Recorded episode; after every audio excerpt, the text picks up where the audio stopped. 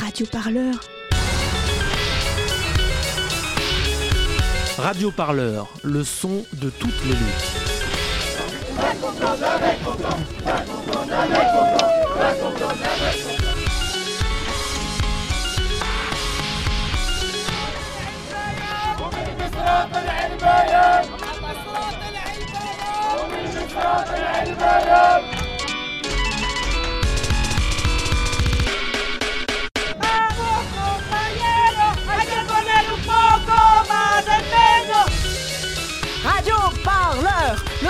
Toutes les luttes. Radio Parleur, le son de toutes les luttes. La première fois qu'un médecin m'a insulté, j'avais 5 ans. Cette affirmation, elle date de 2017. C'est celle d'Anouk, une femme grosse depuis l'enfance, qui témoigne dans une lettre ouverte. C'était une tribune publiée par le média indépendant en ligne Street Press. En grandissant, les choses ne se sont pas améliorées pour Anouk. Les médecins adorent culpabiliser les gros. C'est une sorte de jeu national, raconte cette jeune femme dans cette lettre ouverte. Au-delà de ce témoignage, les médecins verraient leurs patients et patientes obèses comme moins autodisciplinés, moins coopératifs et surtout plus agaçants que les non, les non-obèses. C'est ce qu'affirmait dès 2015 le British Journal of Obesity, une publication professionnelle de référence au Royaume-Uni. Et cette situation, elle ne concerne pas seulement les personnes grosses. Sous d'autres formes, les habitants et habitantes, par exemple, des quartiers populaires rencontrent aussi des difficultés dans l'accès aux soins et dans la bonne prise en compte de leur maladie par le personnel soignant. Un problème aux causes multiples que la pandémie du coronavirus renforce et met encore plus en lumière. Alors, dans ce nouvel épisode de votre émission hebdomadaire du confinement sur Radio Parleur, on vous propose de réfléchir avec nous sur cette question. Notre système de soins offre-t-il un accès égal à toutes et à tous, en particulier en temps de pandémie? Et si aujourd'hui nous avons décidé d'aborder le problème en nous penchant sur les discriminations que vivent les personnes grosses et celles que vivent dans des quartiers populaires d'autres personnes, c'est aussi parce que selon les statistiques, ce sont des départements populaires qui comptent le plus de personnes en surpoids en France. La Seine-Saint-Denis, par exemple, compte 22% de personnes obèses contre 17% pour l'ensemble du pays. C'est aussi le premier département en métropole pour les malades du diabète. De tout cela, on va en discuter avec nos invités, mais d'abord, pour euh, se mettre dans le bain, je vous propose un témoignage pour se rendre compte aussi que ce sujet va au-delà des questions de quartier populaire ou des questions de personnes grosses. Il a une ampleur beaucoup plus large. Odile n'est pas grosse, elle ne vit pas forcément dans un quartier populaire. Odile est autiste, la pandémie et le confinement ont bouleversé son quotidien. Donc euh, Odile Morin, 56 ans, j'habite Toulouse. Je suis en situation de, handicap, autiste Asperger, avec une maladie euh, génétique rare qui affecte mes déplacements. J'ai besoin d'aide pour les actes essentiels, pour faire ma toilette, pour me préparer à manger, pour plein de choses comme ça. J'ai deux, trois auxiliaires de vie différentes qui tournent 7 jours sur 7. Le problème, c'est que le personnel n'était pas pourvu de protection au départ. Donc heureusement, une de mes auxiliaires de vie avait euh, cousu des masques en tissu pour nous protéger l'une l'autre. J'ai normalement les kinés qui viennent tous les matins chez moi et qui viennent plus parce que euh, c'est pas vital pour moi. J'ai mon appareil dentaire euh, qui est euh, cassé en haut, ce qui a pour effet d'aggraver mes problèmes de mâchoire, de douleur, et je peux pas le remplacer parce que l'antise dans les circonstances actuelles c'est dangereux. Ça crée une précarité, mais surtout, ce qui me rend furieux, c'est de pas pouvoir être testé par rapport au corona. quoi. C'est surtout de la colère. de me dire que je fais partie de ceux qu'on sacrifiera s'ils sont contaminés. On le sait par un certain nombre de soignants hein, qui le dénoncent. Et dans plusieurs documents, on parle de morts acceptables. Ce sont des morts évitables, mais des morts acceptables. De toute façon, on sait très bien que dans les morts ne sont pas comptés ceux qui meurent à domicile, ni ceux qui meurent dans les EHPAD, ni dans les établissements spécialisés. Finalement, je pense qu'un certain nombre de gens, de manière consciente ou parfois de manière inconsciente, sont très contents qu'un certain nombre de personnes âgées handicapées disparaissent. Ça fera ça moins pour les finances publiques. Le témoignage d'Odile, du coup, recueilli par le podcast Confiné, c'est une salutaire série de très courts témoignages d'inégalité en période de coronavirus. Euh, tout ça recueilli par Clémentine Spiller et Romain Genticou. Euh, dès que vous en aurez terminé hein, d'écouter cette émission, on vous conseille d'y jeter une oreille. On le trouve sur les comptes Twitter et Instagram du projet qui se nomme Confiné. Allez, on va donner la parole à nos deux invités ce soir, mais d'abord j'accueille Pauline. Bonsoir Pauline. Bonsoir à tous et toutes. Euh, très heureux d'être avec toi ce soir, Pauline. Tu viens récemment de rejoindre l'équipe de Radio Parleur. C'est toi qui as proposé le sujet que nous évoquons aujourd'hui. Tu vas te charger de questionner nos deux invités. Euh, je vais les présenter. Tout d'abord, euh, Sherazade, bonsoir à vous. Bonsoir Martin. Sherazade, vous êtes militante, euh, créatrice de l'Instagram Stop Grossophobie. Euh, vous vous y présentez comme, alors je redis ce qui était écrit sur l'Instagram, un femme cisgenre, hétéro, grosse, racisée, atteinte de maladies chroniques. Sur ce compte suivi par plus de 11 000 personnes, vous sensibilisez, vous relayez aussi des témoignages sur la grossophobie, les discriminations envers les personnes grosses. Euh, je résume un peu rapidement, on va bien sûr prendre le temps de détailler tout cela ensemble. Hein. J'accueille aussi Mohamed Ben Saada. Bonsoir. Bonsoir Martin, bonsoir Pauline, bonsoir Sherazade. Alors vous êtes militant, membre du syndicat des quartiers populaires de Marseille. Vous tenez aussi un blog hein, sur Mediapart où vous avez récemment témoigné de votre expérience du Covid-19 dans votre métier. Vous êtes en effet manipulateur radio dans un hôpital privé. Et pour cette première partie d'émission, Pauline, on voulait d'abord démarrer avec euh, l'actualité du moment, le coronavirus et son effet sur l'accès des citoyens à la santé. Oui, tout à fait. Ma première question s'adresserait à Mohamed. Vous qui militez dans les quartiers populaires, notamment dans les quartiers nord de Marseille, est-ce que vous pouvez me dire comment ça se passe l'accès à la santé pendant ce confinement dans ces quartiers que vous connaissez bien? Quels sont vos retours, vos observations après cinq semaines de confinement? Alors, euh, d'abord, il faut placer le, contexte dans lequel arrive cette crise-là, parce que euh, le Covid-19, le confinement, etc., etc., et toutes les problématiques euh, d'accès aux soins des habitants des quartiers populaires sont pas nées avec l'arrivée de ce, virus et de, cette crise sanitaire. On va en parler hein, d'ailleurs plus longuement après, mais, mais on voulait vraiment d'abord commencer par le coronavirus. Qu'est-ce qu'il a changé récemment? Il y a une aggravation euh, des conditions de vie des habitants déjà d'une euh, et euh, des inégalités. Et quand je parle d'inégalités, puisque le sujet du, du soir c'est la santé, il y a, il y a déjà euh, préexistant euh, un, un, inégal accès aux soins qui est encore plus frappant de par les effets du confinement et, et de la comment dirais-je de la de la relégation et, et, et des territoires enclavés comme ceux de des quartiers de Marseille par exemple si je peux faire un topo très rapide déjà sur ces quartiers-là, euh, il faut les relier. Quand on dit quartier populaire, ça veut dire que c'est des quartiers euh, qui sont euh, forcément paupérisés. La précarité et la santé, euh, c'est en termes de littérature médicale très très très abondamment documenté. Hein. donc déjà dans ces quartiers-là, les habitants, il y a une perception d'être en moins bonne santé. Il y a une espérance de vie qui est plus faible. Il y a le nombre d'années vécues qui est plus faible. Il y a il y a il y a des risques de décès prématurés, pratiquement deux fois et demi. il y a des prévalences de maladies chroniques, asthme, maladies cardiaques euh, euh, et, et, autres et autres diabètes. Il y a des maladies euh, style de, dépression, etc., etc., des maladies psychiatriques. Il y a des comportements de santé qui sont pas très favorables. Il y a un frein à l'accès aux soins, le coût des soins, les effets, les effets de seuil liés euh, euh, à la CMU, au report des soins. Il y a un recours euh, beaucoup plus faible aux soins spécialisés, au dépistage, et il y a une exposition aux risques professionnels et domestiques de par de par les professions des habitants des quartiers populaires, hein, qui qui malheureusement pour la plupart sont toujours, enfin sont sont beaucoup dans des professions très exposées sanitairement. Et euh, ces dernières semaines, euh, depuis le début du confinement, quelle est la vie quotidienne? Est-ce qu'on peut un peu la raconter? Je sais que vous sortez un peu pour euh, des actions de solidarité notamment. Ben, moi, je sors pour deux raisons. Déjà, je continue à travailler puisque je suis manip radio et que je travaille dans un hôpital privé, donc je je suis pas vraiment confiné. Et par ailleurs, oui, effectivement, on mène des, actions de solidarité, notamment celle de, du, du McDo Saint-Barthélemy avec euh, le syndicat des quartiers populaires de Marseille. Et quand vous parlez des aggravations des, de, des conditions de vie, euh, ben, la première des aggravations, c'est euh, l'aggravation euh, l'accès à l'alimentation, tout, tout, tout bêtement. Hein. C'est très, très, très euh, presque gênant euh, de, dire ça euh, ici, maintenant, en 2020 en France. Mais oui, il y a des gens qui ont plus rien à manger de, depuis, depuis la, crise du Covid, parce que effectivement, il y a une économie informelle qui existe dans nos quartiers, des gens qui font des petits ménages, des gens qui font des travaux, etc., etc.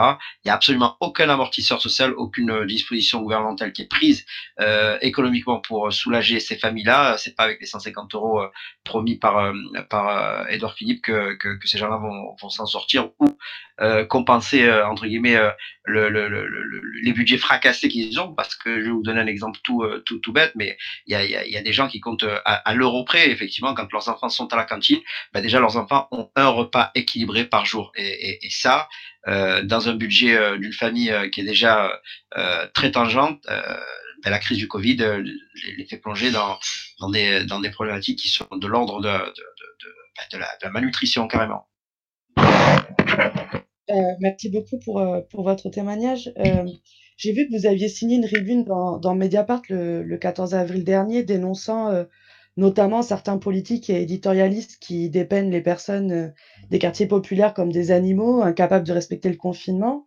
Et cette stigmatisation justifierait euh, aux yeux du gouvernement une répression policière très forte dans les quartiers populaires. Notre, bah, le cas de samedi dernier, le 20 avril 2020, d'un jeune impliqué dans un accident euh, avec la police à Villeneuve-la-Garenne sur son scooter qui a failli perdre euh, sa jambe euh, en un exemple malheureusement très récent. comment cette violence, notamment cette violence étatique, influe sur le parcours de soins des gens des, des quartiers populaires selon vous en cette période de crise sanitaire? Elle influe directement euh, de par le fait qu'il y a beaucoup de, de, de, de, de familles, de, de, personnes euh, qui n'ont pas accès euh, à, des choses toutes, toutes, toutes, bêtes, mais imprimer euh, un bon de sortie entre guillemets euh, avec des dérogations, euh, c'est compliqué. Alors il y a des associations qui font le taf, mais c'est très très compliqué à mettre en place et on se retrouve à être contrôlé une fois, deux fois, trois fois. Alors là, euh, on est vraiment dans des problématiques qui, euh, qui, ont, qui ont trait euh, au phénomène de, contrôle faciès hein, et qui sont aggravés, accentués.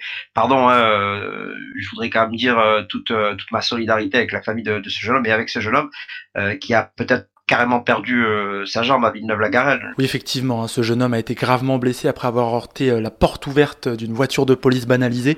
Euh, il s'est réveillé à l'hôpital avec une blessure à la jambe, une fracture ouverte. apparemment, il va la garder, sa jambe. Depuis, il a lancé un appel au calme par vidéo. Il demande à ce qu'il n'y ait pas d'affrontement dans la rue entre la police et les jeunes habitant le quartier. J'ai lu avec, avec stupéfaction, avec beaucoup d'intérêt, mais avec stupéfaction, de presse de la préfecture euh, qui, euh, qui donnait des, euh, des entre guillemets des explications toujours les mêmes.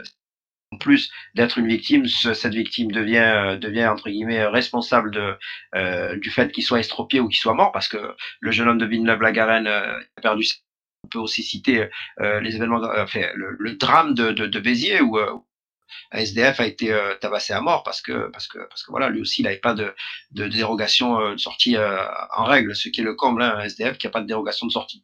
Ben, ça pose ça pose des problèmes d'accès aux soins encore plus encore plus qu'ailleurs. Et moi moi je voudrais quand même jeter jeter un, un, focus là-dessus, c'est que la tribune qu'on a signée, effectivement, elle, elle interpelle les, euh, les, personnalités médiatiques. Alors, euh, on va sûrement avoir en tête Zemmour. Je pense que lui, le prix Nobel de, de, la, stupidité, de la stupidité, il a déjà, c'est plus la peine qu'il euh, continue à, à parler. On est, on est tous fatigués de l'entendre nous raconter ces histoires qu'il invente le soir pour les, pour les, pour les déblatérer sur, sur tous les plateaux euh, avec euh, cette espèce de racisme dégoulinant à chaque mot qu'il prononce.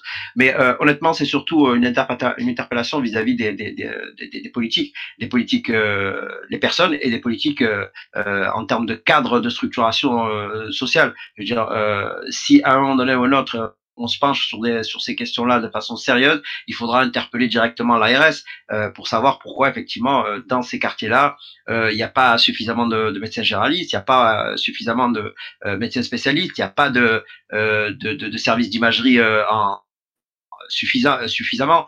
Euh, il n'y a pas de, de, centre de dialyse, il n'y a pas d'accès à la chimiothérapie. Et pourquoi, par exemple, dans, dans, les quartiers nord de Marseille, quand on est diabétique ou, plutôt dialysé, on est obligé euh, de partir des quartiers nord de Marseille et traverser toute la ville pour aller dans des centres de dialyse en empruntant parfois des vaisselles surpeuplées pour arriver complètement lessivé faire une dialyse qui vous lessive encore plus et revenir. C'est des, des, pertes de chance ça, pour toute une population de, de, patients. Donc oui, l'inégal accès, il est là-dedans là euh, qui ont été qui euh, interpellés. Il faut vraiment qu'on mette en regard des besoins de ces populations-là, euh, une offre de soins qui soit adaptée, parce que il y a beaucoup beaucoup de gens malades qui en souffrent déjà et qui sont encore plus malades et, qui en souffrent encore plus par, par, par, par, ces temps de confinement et de crise sanitaire. Merci Mohamed. Je précise, hein, l'ARS, c'est l'Agence régionale de santé.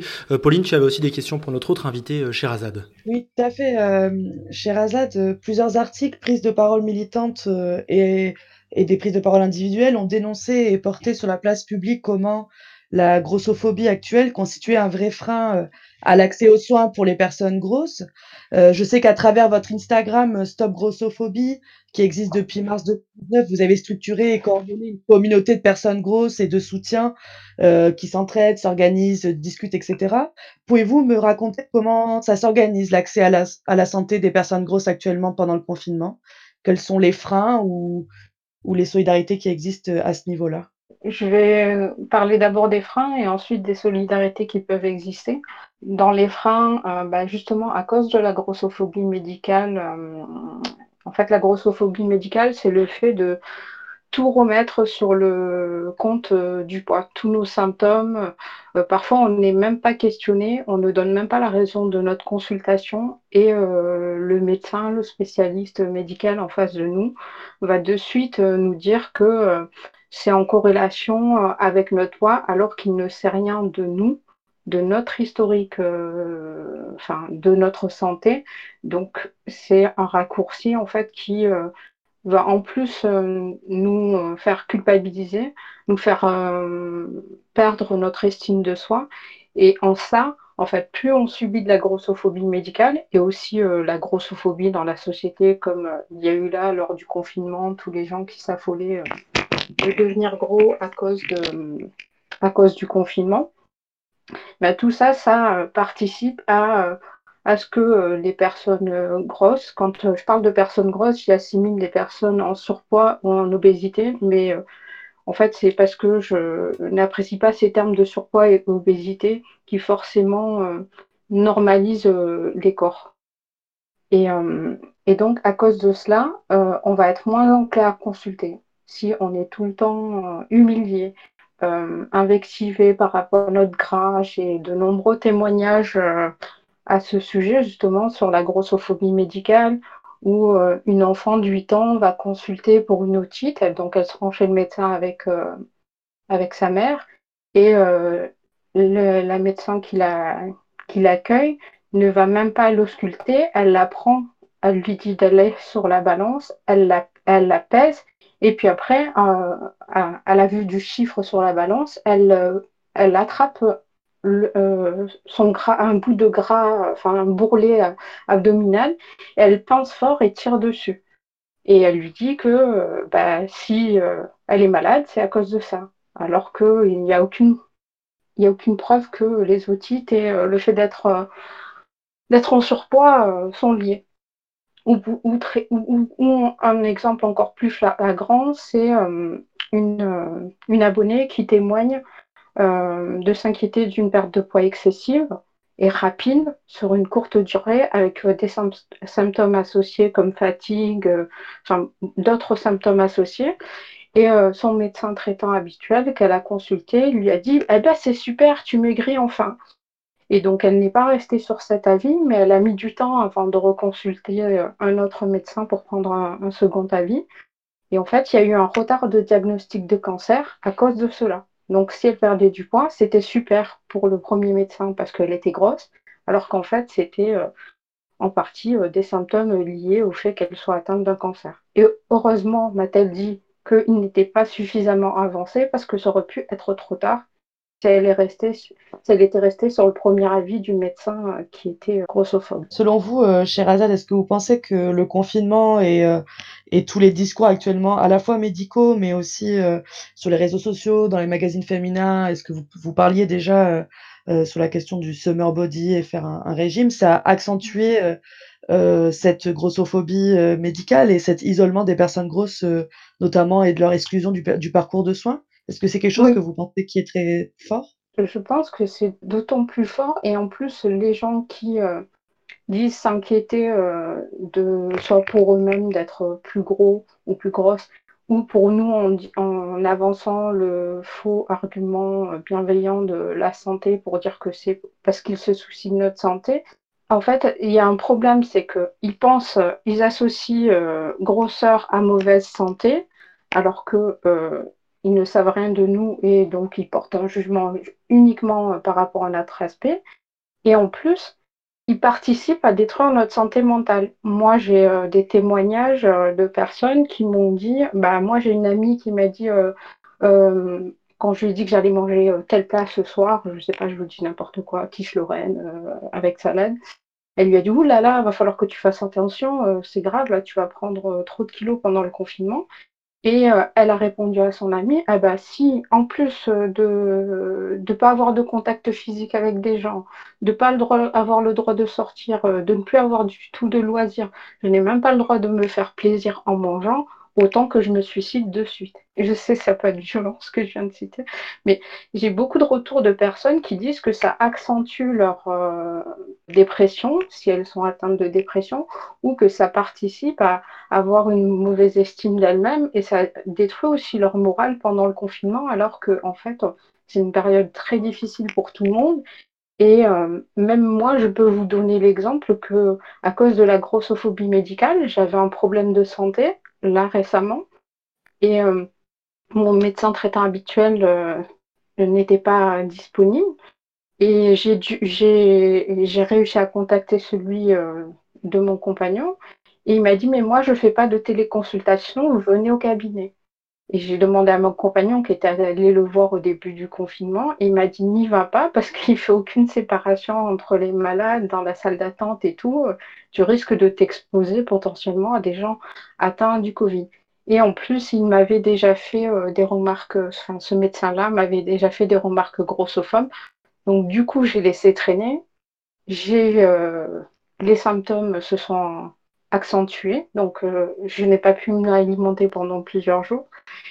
Et j'ai fini par euh, réussir à contacter mon médecin traitant qui m'a fait une téléconsultation et, euh, qui m'a envoyé mon ordonnance par mail. Et du coup, là, je suis en, train de me soigner et ça va mieux. Je peux m'alimenter, je peux boire sans que cela soit douloureux. En plus des inquiétudes que vous avez d'habitude, la peur d'être contaminé vient s'ajouter, rajoute encore une strate, un obstacle de plus.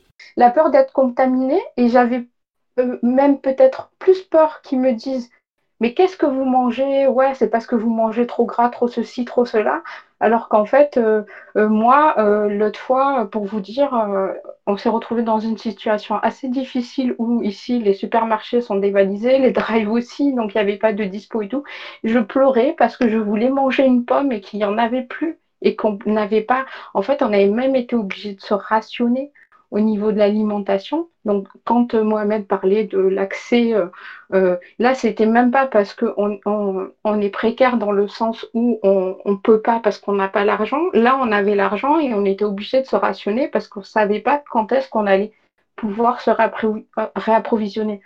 Heureusement, après, on a trouvé un supermarché qui faisait des livraisons et euh, voilà, mais c'était c'était pas accessible à tout le monde. C'est-à-dire que quelqu'un de précaire aurait pas pu le faire parce qu'il fallait un montant minimum de commandes, que les prix étaient beaucoup plus chers sur ce supermarché.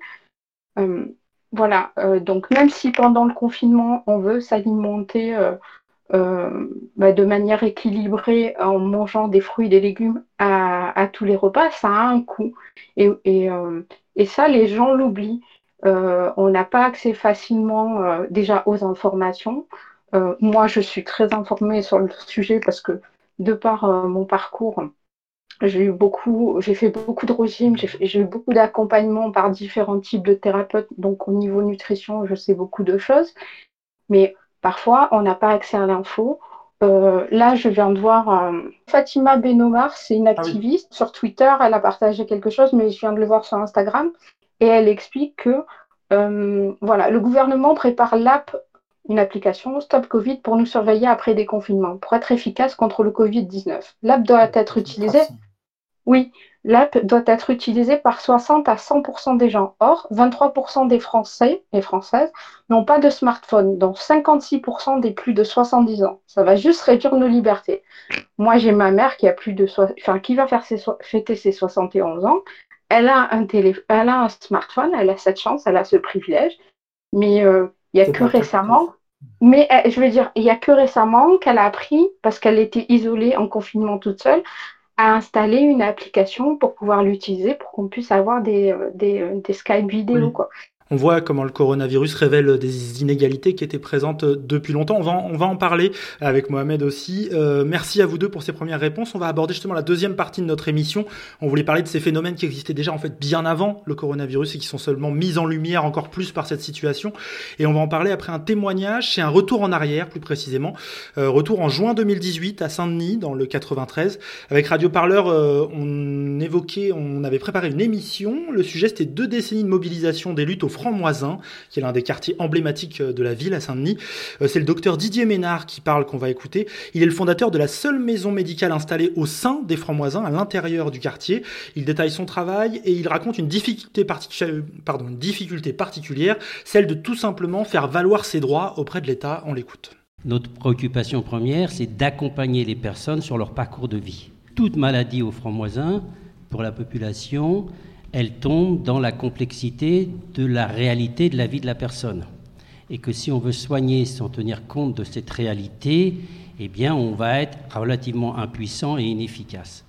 Sauf que les médecins savent soigner, mais ne savent pas s'occuper de tous les problèmes. Donc, on a construit des ressources et nous avons construit la médiation en santé, qui sont des habitants qui viennent euh, se former, qui ont été formés pour accompagner sur le plan social, mais pas que, donc qui interviennent à la consultation médicale pour aider le médecin à comprendre et à reformuler les problèmes. Voilà, toute une série d'actions. Excusez-moi, Didier Ménard, mais pourquoi c'est pas euh, le, le système de santé public qui fait ça? Pourquoi c'est vous qui êtes obligé de le faire?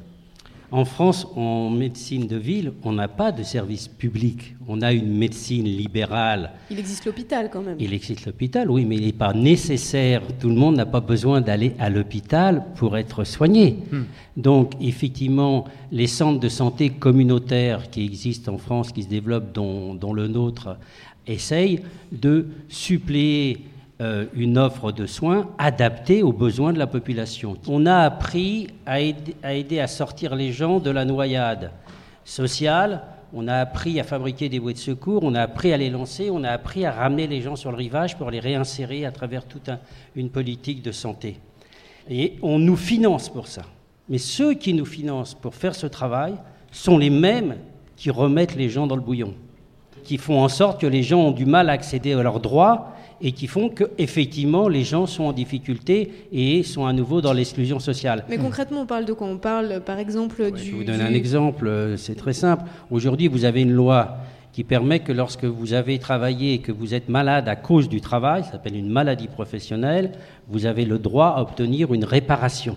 Pour bénéficier de cette reconnaissance de la maladie professionnelle et d'avoir de quoi vivre et de, de vivre un peu, un peu mieux, eh bien, la procédure est tellement compliquée que moi, en tant que médecin, lorsque je sais qu'il faut le faire, je suis obligé de me dire, mais qu'est-ce que je vais provoquer en demandant ce droit qui va précipiter mon patient dans encore plus de difficultés?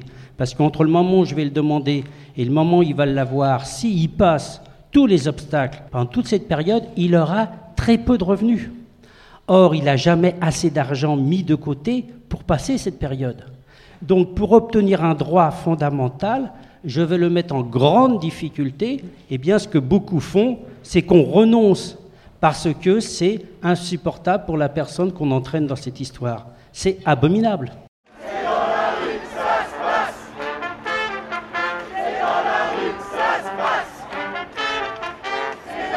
Radio Parleur, le son de toutes les luttes. C'est dans la rue que ça se passe. Et voilà, c'était Didier Ménard, médecin depuis 37 ans au Franc-Moisin à Saint-Denis. Euh, ce témoignage, il permet quand même, je trouve, de bien comprendre que les difficultés d'accès aux soins concernent des personnes très diverses partout en France et surtout que le problème, comme bien d'autres, Pauline, n'est pas apparu euh, seulement avec le coronavirus. C'était bien antérieur. Oui, tout à fait. Et c'est vers là où on voudrait aller euh, dans cette deuxième partie. Et je m'adresse en particulier à Mohamed dans un premier temps. Et vous en aviez un peu parlé déjà dans votre première intervention. Et cette exclusion de l'accès à la santé dans les quartiers populaires, elle n'est pas, elle n'est pas récente, malheureusement. Et euh, le journal Le Parisien publiait déjà un article en 2019 qui montrait qu'en Seine-Saint-Denis, les habitants ont deux fois moins de chances de survivre après un arrêt cardiaque que dans les Hauts-de-Seine, par exemple. Euh, pensez-vous que cette discrimination à l'accès à la santé est inscrite dans le corps des personnes des quartiers populaires, dans leur vie quotidienne, etc. Bah, Pauline, en fait, euh, là, tu es en train juste de, de, de, donner la définition du stigmate. Bien évidemment que, que, que les habitants des quartiers populaires, euh, bon, après, on va commencer à dire des gros mots, euh, les racisés portent sur eux euh, toutes ces, ces, difficultés et on peut pas s'en débarrasser. Hein. Je veux dire, voilà, moi j'ai la figure que j'ai et je sais que du, du, premier jour de ma vie jusqu'à jusqu'au dernier, ben, je, j'ai ma j'ai mon visage qui, qui parle avant, avant ce que je suis, avancé et tout le reste. Oui, Oui, oui. c'est pas ce qui est écrit sur le fronton des mairies, par exemple, égalité, etc. D'accord. D'accord, d'accord. D'accord, d'accord, d'accord, Martin. Oui, c'est pas normal. Oui, bien sûr, oui, oui. Liberté, égalité, fraternité. Ben, c'est pour ça que il y a des, il y a des, des, dizaines, des centaines, des milliers de, de, de personnes qui continuent à lutter sur le front de l'égalité réelle. Tout à fait moi j'apporte ma contribution euh, humble et modeste à, à, ce combat et il est loin d'être gagné malheureusement. Euh, évidemment qu'il y a des discriminations. Moi le témoignage de, de, de Sherazade euh, en tant que soignant il me, il me, bouleverse parce que parce que parce que oui euh, je pense que le corps médical et paramédical on est plutôt bienveillant à l'égard des, des, patients des patients généralement euh, mais ce genre de pratique là oui c'est juste scandaleux c'est terrible et et, et ce qui ce qu'elle ce qu'elle décrit avec calme parce que moi j'étais vraiment en colère en entendant euh, ce qu'elle disait. Je me mettais à la, personne, à, la place de cette petite fille euh, euh, qui, qui va être traumatisée. moi, j'avais envie de, de, hurler, mais ce, ce, qui se passe pour une personne qui est qui est entre guillemets stigmatisée pour par le biais de la, de la grossophobie, et eh ben ça se passe aussi effectivement en termes de, de, racisme. Alors pas forcément de façon aussi criante que dans d'autres domaines de, de, parce que quand on est soignant, on a quand même euh, accès à ces, à ces, à ces professions euh, en, en, essayant euh, à, à, tout moins d'être un minimum dans l'empathie. Ça n'empêche pas qu'il y a des réflexes, il y a des, il y a des, il y a des paroles, il y a des, il y a des regards, il y a des façons de, de, prendre en compte. Euh, mais euh, là, on est aussi dans des problèmes d'intersectionnalité, c'est-à-dire qu'en plus d'être arabe, noir, euh, on est surtout et peut-être en même temps pauvre. Donc du coup, il y a toutes les problématiques d'accès à la médecine spécialisée, au dépassement de, de forfait, etc., etc. Les médecins qui veulent pas vous prendre parce que bon, voilà, ils savent très bien que d'emblée, vous n'allez pas pouvoir euh, euh, payer, euh, payer les frais de... Des médecins qui, qui prennent pas la CMU, par exemple, la caisse maladie universelle, ce genre de choses. Normalement, ils n'ont pas le droit. Normalement, ils n'ont pas le droit, mais, effectivement, il y en a qui le font. Il y en a qui le font. Donc, donc au-delà de ça, au-delà de ça, s'il y a s'il y a des problèmes de discrimination ou de stigmatisation, c'est beaucoup plus sournois et c'est peut-être même dans la façon dont dont, dont, dont se construisent les, les établissements de santé euh, en termes de, de hiérarchie interne. C'est-à-dire qu'en réalité, euh, les problématiques qu'on retrouve à l'extérieur euh, de la société, on les retrouve aussi à l'intérieur de la société. C'est-à-dire que euh, quand vous allez dans les hôpitaux, ben, la, la, la pyramide hiérarchique, les, plus vous montez dans la pyramide hiérarchique, et moins vous trouvez de gens racisés. Par contre, quand il s'agit des, des boulots d'ASH, de, d'aide-soignante, maintenant d'infirmière, ben oui, ils sont, ils sont pléthores. et par contre, quand vous montez dans, dans, dans dans les métiers euh, euh, entre guillemets beaucoup plus euh, notabiliers, ben là, là, ça disparaît euh, immédiatement. Donc là, ces phénomènes de, de, de, plafond de verre. Euh, sur les, le, le, la façon euh, sur la, pour revenir à la question de, Pauline, honnêtement, l'accès aux soins pour les, les, les personnes racisées, moi, c'est plus par, euh, par fièvre raciste. On a eu des, des fièvres racistes dans, dans, notre pays. En 2001, avec les, les attentats, le 11 septembre, ça, moi, je l'ai vécu euh, très très crûment et puis euh, puis à l'époque des attentats de Charlie Hebdo où là il y a eu une recrudescence de toutes ces euh, formes de de de de de, de, remarques de, de blessures. C'était quoi par exemple, Mohamed? Quelle remarque on pouvait avoir? Bah, j'ai pas trop parlé de moi, mais mais bon, je, je sais que le lendemain du 11 septembre, je suis allé travailler, j'étais en blouse et puis euh, j'appelle un patient dans la salle d'attente et euh, il se tourne vers sa femme, il dit putain mais ils sont même là, c'est pas possible. Donc, voilà, voilà, ça, ça, ça, peut le faire, ça peut arriver, ça peut arriver. C'est loin d'être d'être d'être la règle, mais mais oui, il y a des il y a des il y a des montées de de, de crises xénophobes, racistes qui qui peuvent qui peuvent être, être entre guillemets éclore aussi euh, dans des euh, dans des lieux qu'on dit sacrés euh, à l'école ou même ou à l'hôpital. après, il y a, y, a, la barrière de la langue pour les, les primo arrivants. Et effectivement, là aussi, il y a des il y a des prises en charge qui, en termes de qualité, sont très très compliquées. Il y a peut-être des, des, des soignants qui qui font absolument pas l'effort. Hein de, de, compréhension, de, de, temps, parce que euh, ils en ont peut-être pas envie déjà à la base, mais en plus de ça, les, euh, la dégradation des conditions de travail, les rythmes imposés, euh, euh la diminution des, des, effectifs font que euh, ben ces, ces, populations euh, un petit peu précarisées, ben c'est encore plus compliqué à prendre en charge et, et les efforts sont pas faits. C'est dans, dans ce genre de phénomène-là que ça se traduit en réalité. D'ailleurs, ça, fait suite à, une discussion qu'on avait eue avec, euh, avec Sherazade euh, en pré-entretien où, euh, vous évoquiez que dans votre parcours de soins individuel, vous avez été effréné à la fois par la grossophobie, mais aussi parce que vous appelez le syndrome méditerranéen en tant que en tant que femme racisée. Est-ce que vous pouvez décrire concrètement ce que ça implique dans votre parcours de santé et plus globalement ce que c'est que le, le syndrome méditerranéen? En fait, le syndrome méditerranéen, c'est le fait de penser euh, que toute une population, en général euh, d'Afrique, euh, a la tendance à l'exagération par rapport à la douleur et tout ça, et alors qu'en réalité, ils sont très durs à la douleur dans le sens où ils sont capables de supporter des douleurs plus importantes que les personnes blanches ou les personnes non racisées. Donc c'est, euh, je, je n'ai pas cherché la définition exacte, c'est euh, comme ça que moi je le définirais. Si Mohamed veut rebondir là-dessus, s'il si, connaît cela, il, bah, je, crois que ta, je, crois que ta, définition est très très bonne. Mais en fait, c'est même plus que euh, que syndrome euh, qui, qui, fait partie de la littérature médicale. C'est c'est presque rentré dans les mœurs. Dans les mœurs, c'est c'est c'est que c'est qu'en gros, on, bah, allez le, le tableau classique, c'est euh, la, patiente maghrébine euh, d'un certain âge, ben on va, on va on va prendre euh, par-dessus la jambe ce qu'elle raconte en disant ben voilà c'est cette, cette Méditerranée elle en rajoute elle aime bien pleurer sur son sort. En gros c'est ça Ouais, un peu comme les Marseillais. Je dis ça parce que. c'est pas gentil ça. C'est pas gentil ça. Alors, je me permets, Mohamed, parce qu'en fait, j'habitais pas loin de Marseille. Je vais pas dire où parce que je protège ma vie privée. Mais euh, je me permets de le dire parce que si tu veux, moi, je suis marseillaise de cœur. Et Sherazade, ce, ce, type de discrimination qu'on vient un peu de, de, de, raconter là, est quand même assez euh, étonnante à, à entendre. Vous, vous l'avez vécu, c'est quelque chose qui, que vous avez oui, vécu. Oui, alors euh, moi je peux en parler euh, non seulement par rapport à mes maladies chroniques que je ne vais pas citer, où ça a été une errance médicale mais euh, de folie jusqu'à enfin tomber sur des praticiens que d'ailleurs je n'ai plus la chance ici parce que j'ai déménagé, euh, que je n'ai plus la chance de voir pour certains. Et euh, donc, euh, du coup, j'ai eu des diagnostics, des accompagnements beaucoup plus bienveillants. Mais ce que je veux dire, c'est que j'ai 44 ans et que, par exemple, j'ai eu mes règles à 10 ans et demi.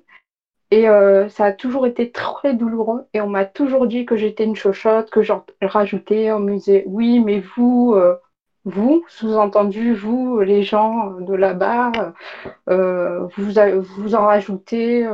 c'est bon, c'est rien alors que je pouvais pas m'alimenter, je vomissais, j'étais sujette à des coliques.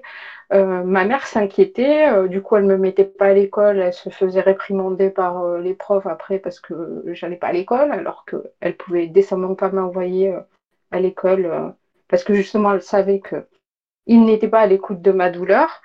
Et jusqu'à il y a peut-être 4 ou 5 ans où je suis tombée sur quelqu'un qui m'a dit mais euh, c'est inadmissible avec tous les examens que vous avez passés et tout, qu'il y ait des gens avec les échographies que vous aviez, avec le parcours que vous avez, euh, qui aient pu dire que vous euh, n'aviez rien, que non, même je suis même allée voir une spécialiste, une échographe spécialiste qui se disait être spécialiste de l'endométriose. Elle fait ah non non c'est rien, c'est juste des règles douloureuses. vous, vous faites du chiquet. Et, euh, alors qu'un autre gynécologue qui, euh, dont c'était la spécialité, les a vus, a vu plein d'autres bilans et a dit euh, oui, mais c'est euh, de l'endométriose.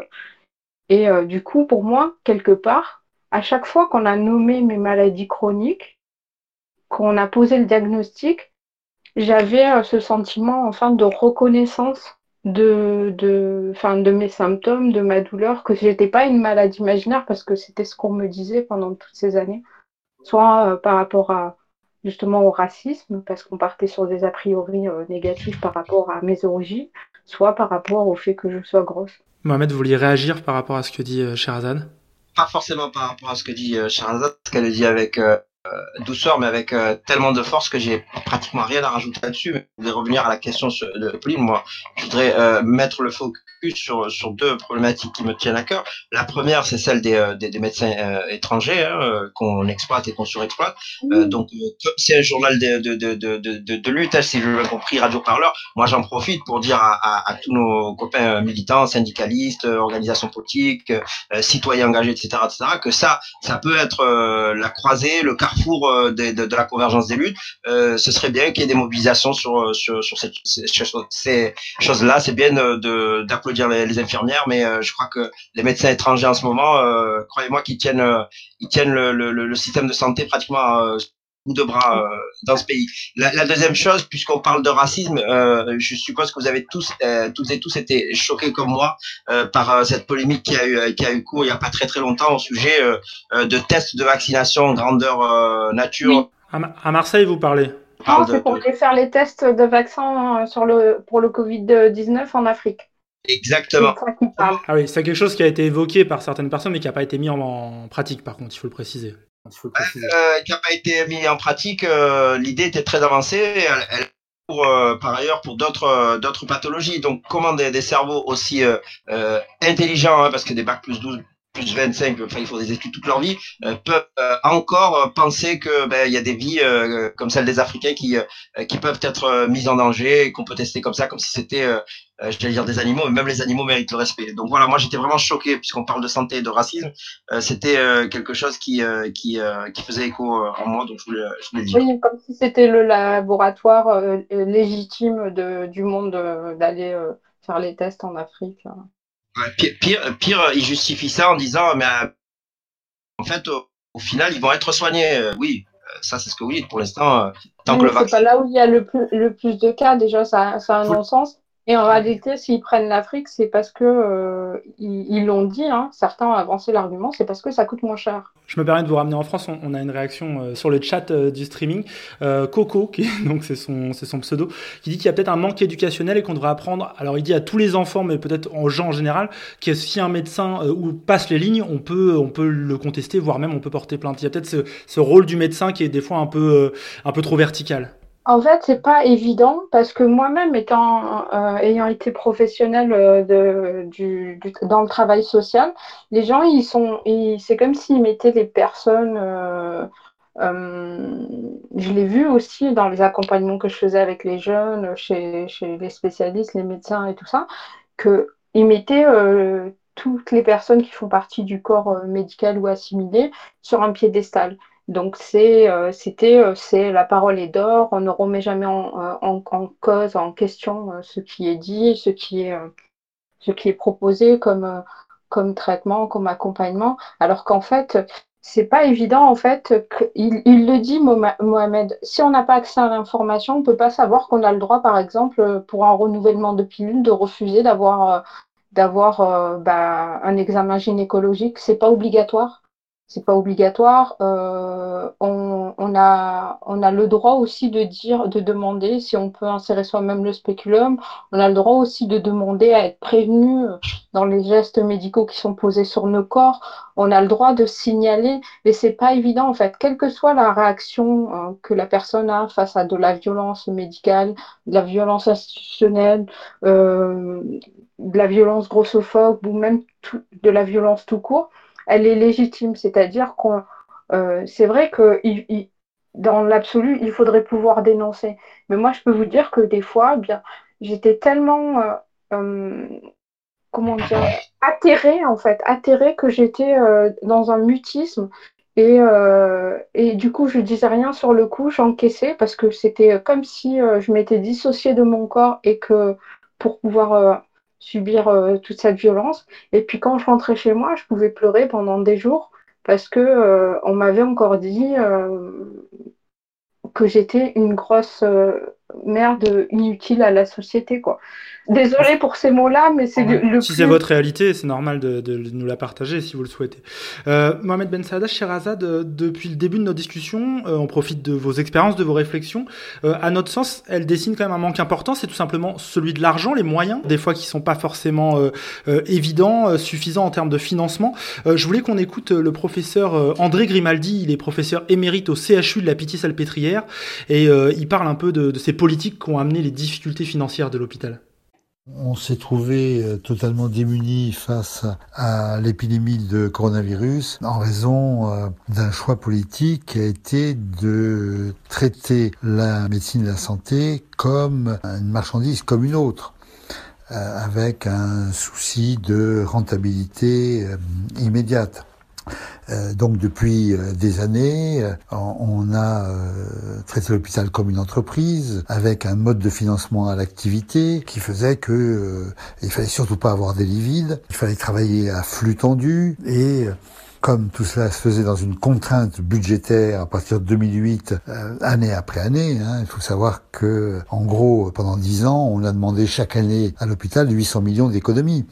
Alors qui s'est fait au début par des réorganisations, euh, puis par des suppressions de personnel, avec des mutualisations, avec des horaires variables, avec des conditions de travail euh, dégradées. Donc euh, on a abordé la crise dans les plus mauvaises conditions. Il faut se rappeler que avant cette épidémie, il y en a eu une autre qui, est, qui survient chaque année, qui était programmée, attendue, qui n'a pas été plus sévère en 2019 qu'avant, qui était l'épidémie de bronchiolite. Or, euh, les hôpitaux euh, de Paris se sont trouvés totalement euh, débordés. Il a fallu adresser des enfants en ambulance de réanimation à plus de 200 km de Paris, à Lille, à Angers, à Orléans. C'était jamais jamais vu.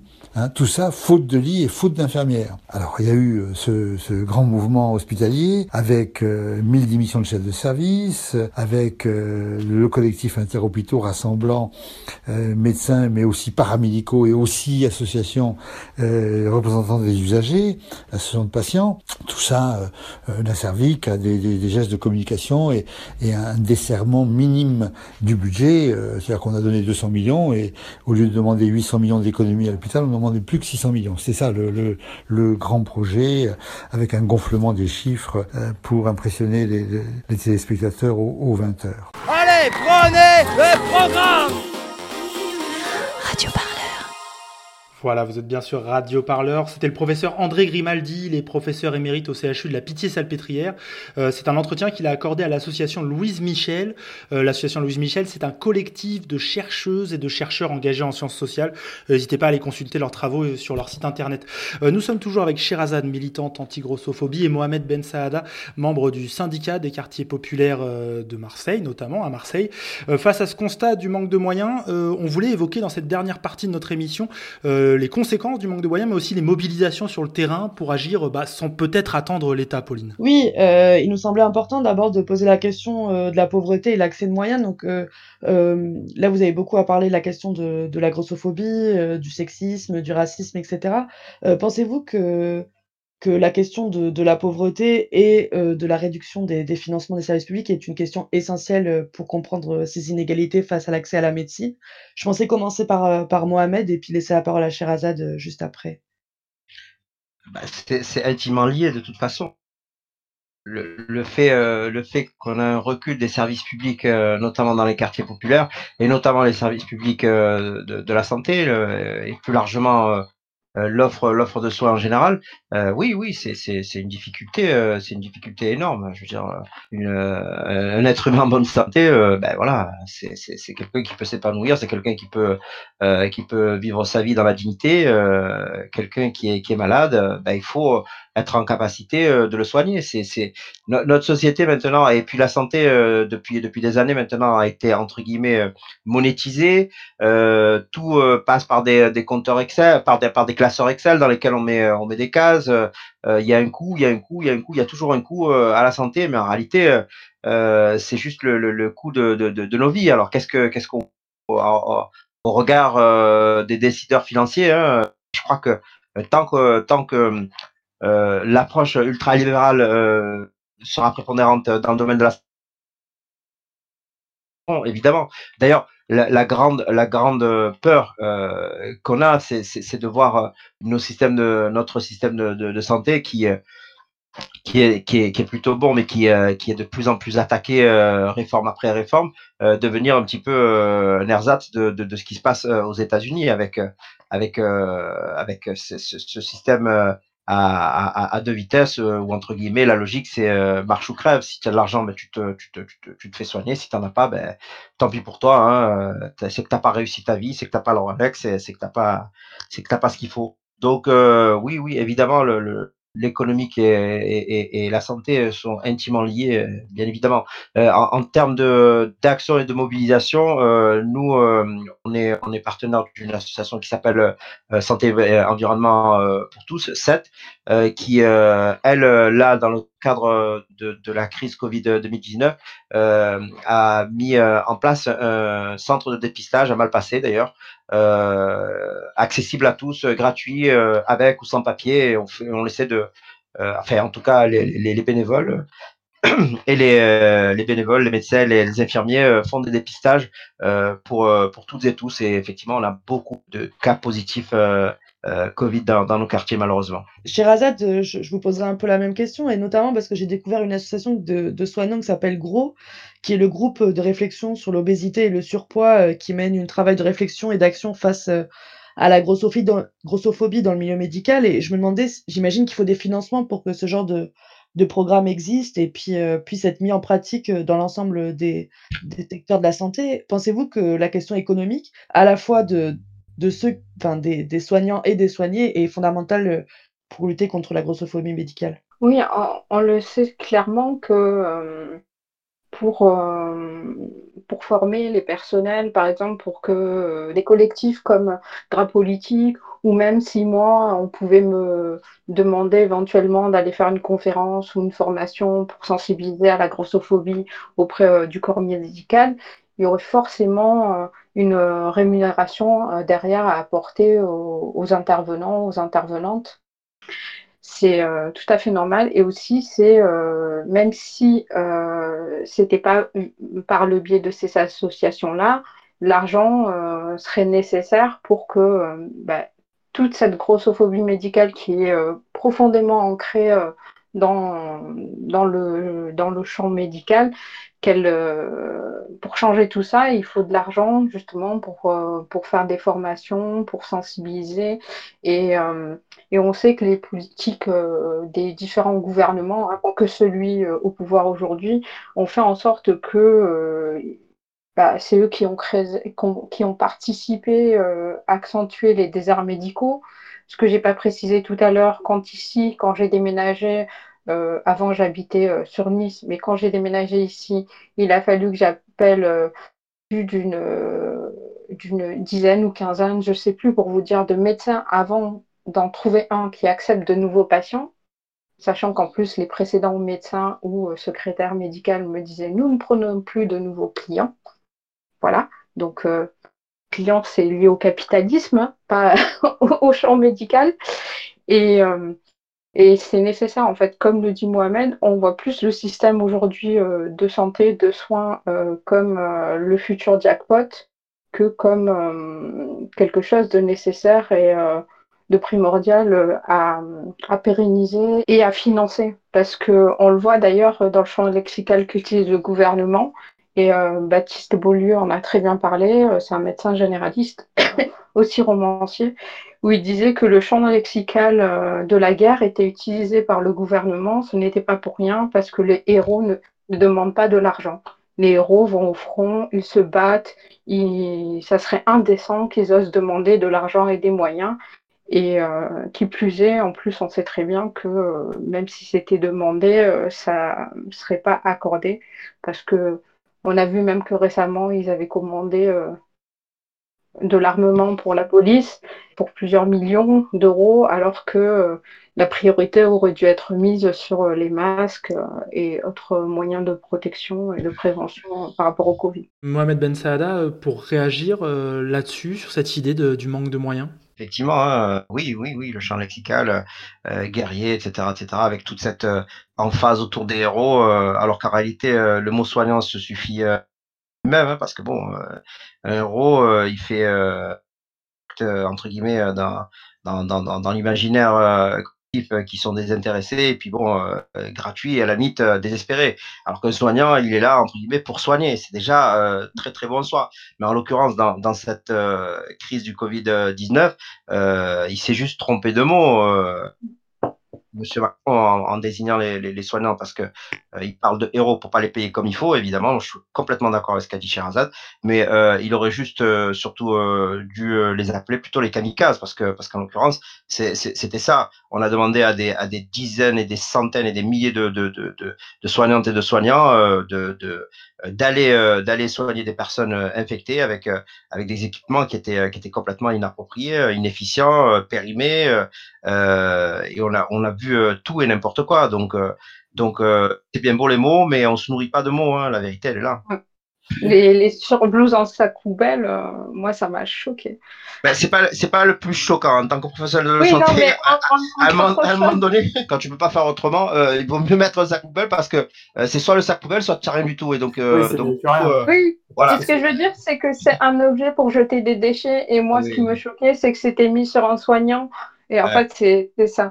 Euh, il y a plein d'autres choses qui me choquaient quand je vois. Euh, j'ai du mal des fois à regarder les témoignages des soignants parce que ça me fait chialer. quoi. J'ai aussi été en contact avec euh, la fonction hospitalière. J'ai quelqu'un dans mon entourage qui est infirmière libérale et on lui a dit dès le début de la crise qu'elle serait mobilisée. Donc elle aurait. Et puis surtout, on lui a dit qu'en gros, il fallait laisser mourir les petits vieux pour qui euh, les soins euh, basiques quotidiens qui n'étaient pas vitaux, il fallait pas aller les faire. Moi, ça m'a choqué. Elle est libérale, quoi. En gros, j'avais envie de dire, mais elle fait ce qu'elle veut. Si elle veut continuer à aller euh, voir et donner du lien social aux, personnes âgées comme elle le fait quotidiennement, pourquoi lui. Enfin, on le sait qu'en plus, l'isolement social, ça a un fort impact sur la santé. Je voulais terminer euh, par une dernière question, car malheureusement, on arrive un peu au bout de cette émission. Euh, Mohamed Sherazade, euh, une personne qui aurait besoin d'aide à l'accès aux soins, qui peut-il contacter par chez vous? Je sais que Mohamed, il y a le syndicat des quartiers populaires qui est très actif, il y a plusieurs choses qui se font. Sherazade, vous aussi, vous, proposez de l'aide. Je commence peut-être par Mohamed. Comment vous contacter? Comment peut-être agir et être aidé par, par, les, par, par des gens dans son quartier, notamment à Marseille, puisque vous êtes là-bas? Plus que le syndicat des quartiers populaires de Marseille, je vous le disais tout à l'heure, on travaille euh, en partenariat avec euh, une association qui s'appelle SET, Santé et Environnement pour tous, euh, qui, eux, sont spécialisés dans, dans, dans, dans, dans, dans, le médical et le paramédical. Et ils ont effectivement mis en place une, une maison une médicale, mais, mais au-delà de ça, il y a des tas d'initiatives qui se font, alors pas, pas seulement dans les quartiers, mais, mais c'est quand même dommage qu'on soit obligé entre guillemets euh, d'organiser même notre système de soins euh, pour pallier aux, déficiences euh, de l'État et des collectivités territoriales. Les associations doivent intervenir. Ben, quoi, ben oui, de la même manière que l'aide alimentaire pour nous, c'est pas quelque chose qui doit être pérennisé. On veut surtout pas devenir les restos du corps avec le, le McDo Saint-Bar. de la même manière, il faudra que, que, que, les vraies questions soient posées, que les budgets soient dégagés, que les gens puissent puissent travailler et, et appréhender des, des, des crises sanitaires qui sont entre guillemets et modélisés, anticipés par ailleurs, mais euh, il y a des choix politiques qui sont faits pour ne pas mettre les budgets euh, dans ces dans ces euh, scénarios mm. anticipés. C'est ça la réalité, hein, c'est pas autre chose. Et donc là, on, fait tout un pataquès avec une crise qui est terrible. On a 20 000 morts, mais imaginez que, que le Covid c'est un taux de létalité de moins de 3%. On se retrouve avec la grippe espagnole à, à, 10-12%. Ben, le système de santé de 2020, il, ben, il est pas il est pas plus plus costaud que celui de 1918 la réalité, elle est là. La réalité, elle est là. On aurait autant de morts qu'en 1918. Sherazade, on peut vous contacter pour euh, en cas de problème. Vous disiez tout à l'heure que vous il y avait des personnes avec qui vous discutiez. Alors, euh, moi, je propose en, ce moment, parce que du coup, euh, je suis aussi victime d'une accentuation de messages grossophobes pendant le confinement. Donc, je, je propose aux personnes concernées, aux personnes qui ont besoin de soutien, de me contacter par mail. Et euh, ensuite, euh, je leur expliquerai, parce qu'il y en a beaucoup qui ne sont pas au fait de Discord, comment accéder à Discord. Et on est un petit groupe de personnes concernées et d'alliés aussi. Pour discuter via Discord ensemble. Il y a des chats de discussion.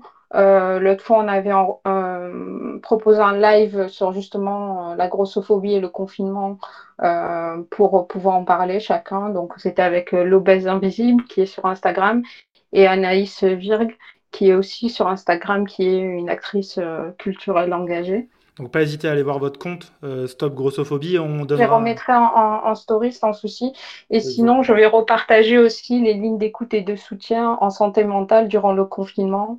Et ce sont en général des associations qui sont, qui sont là. C'est euh, la Croix-Rouge, Solide, Solitude d'écoute personnes âgées isolées, Thérapie, et euh, il y a aussi de, si on a besoin d'aide euh, à la livraison de courses parce qu'on est isolé, mmh. euh, voilà, je, je repartagerai tout ça sur ma story. Et après, de toute façon, c'est des choses que je mets en permanent dans la story à la une qui s'appelle Santé, où déjà il y a un listing de plusieurs sites qui référencent les praticiens bienveillants, non grossophobes ou qu'on peut appeler aussi fat friendly mais aussi il y a des demandes aussi pour les personnes transgenres et LGBT, voilà, pour qu'ils soient pas racistes, pas homophobes. Et donc, c'est en fait tout un chacun, vous, moi et d'autres personnes qui enrichissent ces listes. Parfait, on va devoir s'arrêter ici malheureusement parce que le temps passe, mais merci beaucoup à vous deux d'avoir été avec nous. Euh, on espère euh, vous retrouver très vite, peut-être sur Radio Parleur. Euh, je vous représente quand même pour terminer Sherazade, militante et créatrice de l'Instagram Stop Grossophobie. Il y aura donc le lien sur l'article qui accompagnera le podcast de cette émission. N'hésitez pas à vous y abonner à ce fil Instagram et à le suivre, hein, c'est très instructif. Mohamed Ben Sada, militant, membre du syndicat des quartiers populaires de Marseille. vous participez à plusieurs actions, notamment la réquisition du McDonald's de Saint-Barthélemy qui est en cours dans nord de Marseille par ses anciens salariés. Je crois d'ailleurs qu'il y a une cagnotte, on peut mettre de l'argent pour les soutenir. Et en fait, ils ont réquisitionné un McDonald's pour euh, faire de la nourriture pour les plus démunis, euh, ce, qui ne fait pas ce qui ne fait pas forcément très plaisir à McDonald's. On en parlera rapidement sur Radio Parleur. Euh, merci, bien sûr. Merci aussi à Pauline, merci à toi. Première émission à l'animation, j'espère qu'il y en aura d'autres hein, avec notre équipe. Et justement, en parlant d'équipe, pour terminer, si cette émission vous a plu et que vous voulez toujours plus de lutte sociale dans vos oreilles, vous pouvez la faire tourner d'abord sur vos réseaux sociaux ou non, rendre plus visibles les sujets que nous venons d'évoquer, ils le méritent je pense, mais surtout vous pouvez nous soutenir en faisant un don, ça se passe sur le site Radio Parleur, l'onglet c'est faire un don tout en haut, vous cliquez, ça marche tout seul. N'hésitez pas, hein, quels que soient vos moyens, d'abord ça nous touche, ça nous fait du bien, et c'est aussi euh, cette énergie qui permet de continuer de bosser, continuer de travailler euh, durant ce confinement et continuer d'informer euh, sur les luttes sociales, sur des sujets qui sont pas toujours présents dans les médias mainstream. On compte sur vous, nous on se retrouve la semaine prochaine pour un nouvel épisode de votre émission hebdomadaire du confinement. D'ici là, prenez soin de vous. À plus, salut et à très vite. Radio Parleur, le média qui vous parle des luttes et qui vous en parle bien. Sur radioparleur.net. Marre des beaux parleurs Écoutez Radio Parleur et faites un don défiscalisé à 66%.